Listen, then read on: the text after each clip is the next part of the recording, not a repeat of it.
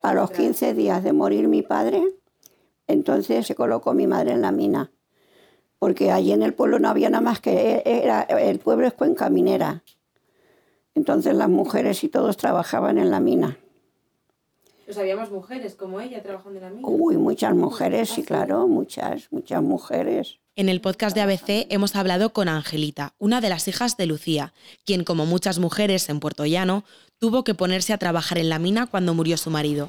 Una mujer pionera en eso de llevar el dinero a casa y criar a sus cinco hijas.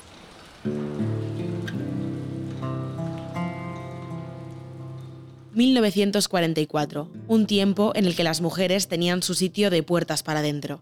El cuidado y la crianza eran sus tareas principales, junto con las labores del hogar mientras su marido y padre de familia salía a conseguir el dinero. Lucía y Eusebio vivían en Puerto Llano, provincia de Ciudad Real, con sus cinco hijas, Martina, Ramona, Angelita, Eusebia y Matilde. En mi casa de joven no teníamos más que una habitación y una cocina. La habitación ahí dormíamos todos juntos, mis padres y nosotras. Luego ya, mm, cuando murió mi padre, ya mejoró un poquillo la situación y ya se hizo otro, se hizo otro cuerpo de casa. Ya teníamos dos habitaciones, un comedorcito adelante y la cocina atrás. No había servicios, era corral y patio. Angelita es la tercera de sus hermanas y tiene ahora 89 años. Es ella quien nos cuenta cómo era la situación en su casa con sus cuatro hermanas y sus padres. Mi familia éramos todos pobres. Éramos todos pobres. Yo con 12 años me tuve que poner a servir, porque no había pensiones ni había nada. Mi madre no le quedó pensión de ninguna clase. Eh, mi madre se quedó viuda con 35 años y le quedaron cinco hijos. Entonces yo a los 12 años me puse a servir y estoy, estado trabajando, sirviendo hasta que me casé. Yo soy analfabeta perdida, no íbamos al colegio. Yo no sé, no sé nada más que filmar y malamente.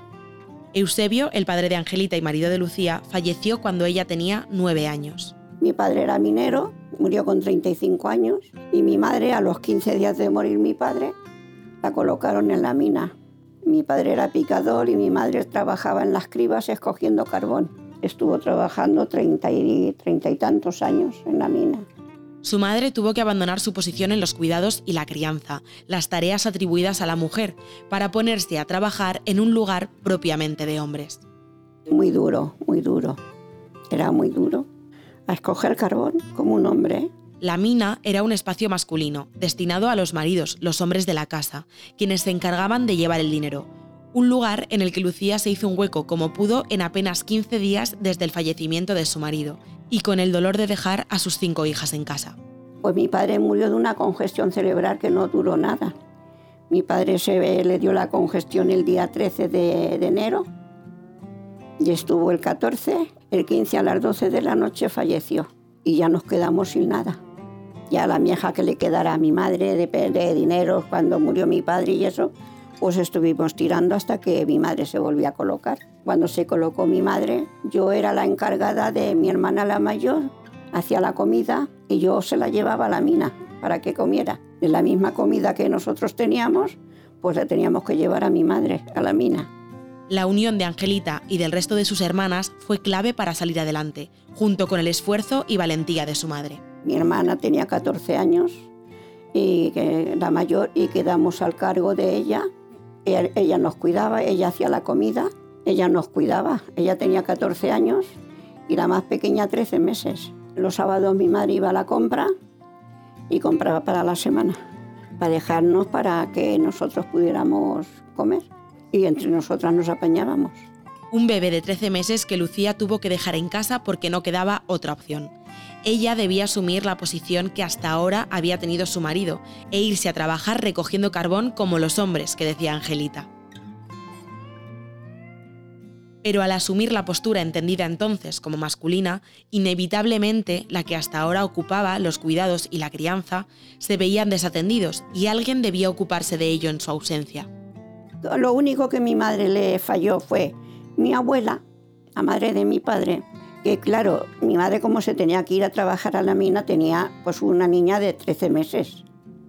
Y entonces habló con mi abuela para ver si se podía quedar con ella y le dijo que no Le dijo que no porque ella tenía otra hija que vivía con ella, que era viuda también, y tenía una hija y estaba cuidando de la hija. Entonces a mi madre no le echaron una mano.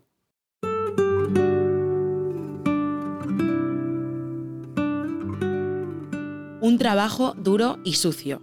Cinco hijas en casa que a pesar de saber cuidarse entre ellas y cubrir algunos de los cuidados, también necesitan y esperan la llegada de su madre al acabar su intensa y cansada jornada laboral. Agotada y, ponerse, ponerse a limpiarnos, a lavar y a fregar lo que nosotros no hacíamos, pues lo tenía que hacer ella. Hacer cena, pues lo hacía. Porque entonces se sacaban fuerzas de donde no había. Lucía asumió ambos roles mujer minera y madre de cinco niñas, no le quedaba otra. En casa debía entrar el dinero suficiente para poder vivir bien. Llegaba a casa con un cestillo de leña, las astillas. Nos metíamos luego en el corral a hacer las astillas y yo las vendía en la plaza. De ahí sacábamos tres pesetas. Entonces había extraperlo. Se venía el, el sábado que no trabajaba, se venía a Madrid con una carga de aceite para, y ya cuando teníamos aquí una tía y cuando mi madre venía ya le tenía a mi tía la carga vendida.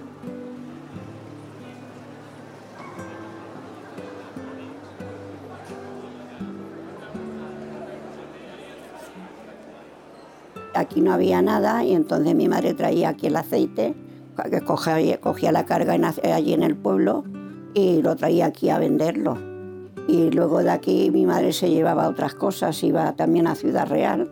También depende, eh, depende de la carga que tuviera, depende, porque también iba con, también vendía las judías, vendía los garbanzos, vendía... Toda esta especie de triquiñuelas, sacar de donde no hay para conseguir un pequeño sobresueldo, eran necesarias, porque el sueldo que cobraba por desempeñar su trabajo no era suficiente. Mi padre cobraba más que mi madre. Mi madre, mi madre cobraba, bueno, últimamente, últimamente ya cobraba 30 euros a la semana, 150 pesetas a la semana. Los picadores ganaban mucho dinero, pero la mujer no, la mujer ganaba muy poco, una, una miseria, una miseria. 30 euros a la semana, 120 euros al mes. ¿Y porque tuvo suerte? Porque un hermano de mi madre tenía un, un ingeniero que era muy conocido de él y, la colocó, que si no, pues no sabíamos dónde hubiese estado trabajando.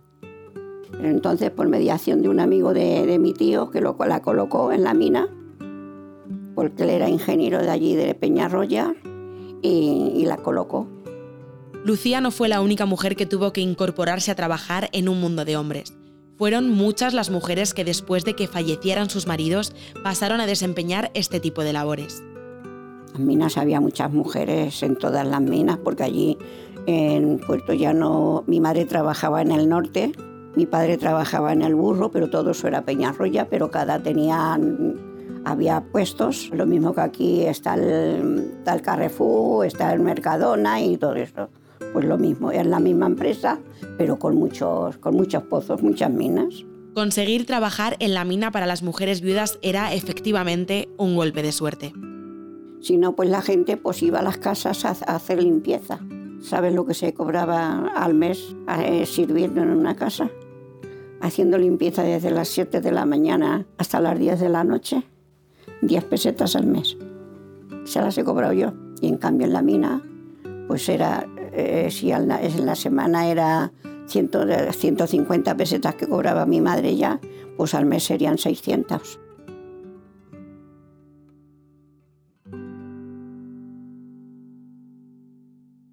Lucía era una guerrera, una mujer, como dice Angelita, con las cosas muy claritas.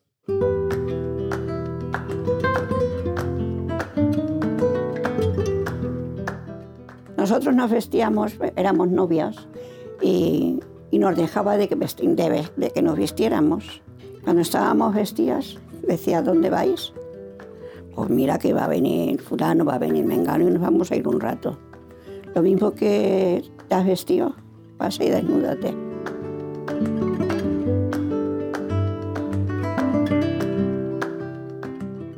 La adolescencia se vive igual en todos los tiempos y épocas. No debía ser fácil trabajar en la mina, pero tampoco debía serlo lidiar tú sola con cinco mujeres en casa con ganas de salir y experimentar. Ya te digo que mi madre ha sido, ha sido ordeno y mando. Mi madre hacía padre y hacía madre. Y mi madre nos tenía así.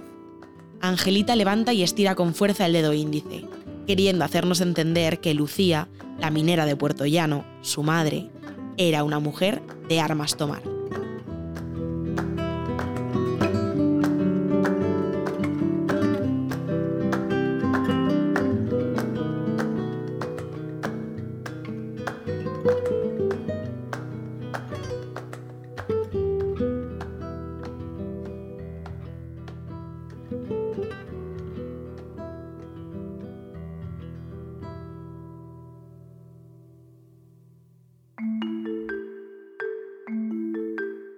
Más noticias.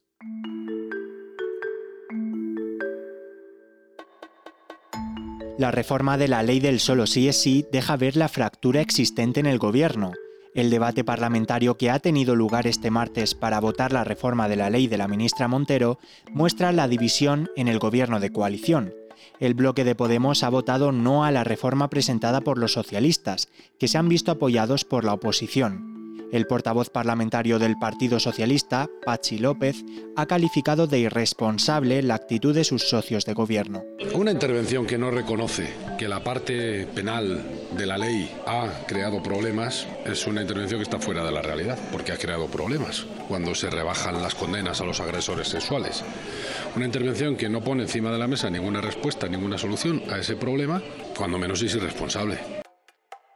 Los principales empresarios españoles saltan en defensa del presidente de Ferrovial tras las críticas del gobierno. El Instituto de Empresa Familiar, un lobby al que pertenecen los grandes empresarios de nuestro país, ha emitido un comunicado en el que instan al gobierno de Sánchez a retirar sus críticas a empresas y empresarios.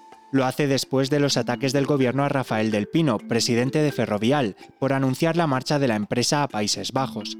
En el comunicado, titulado La España en que nos queremos quedar, piden que haya un clima de respeto y diálogo entre gobierno y empresarios. Puedes escuchar cada día este boletín en abc.es y en iVoox, o también pedírselo a Alexa, Siri y al asistente de Google. Para más información, ABC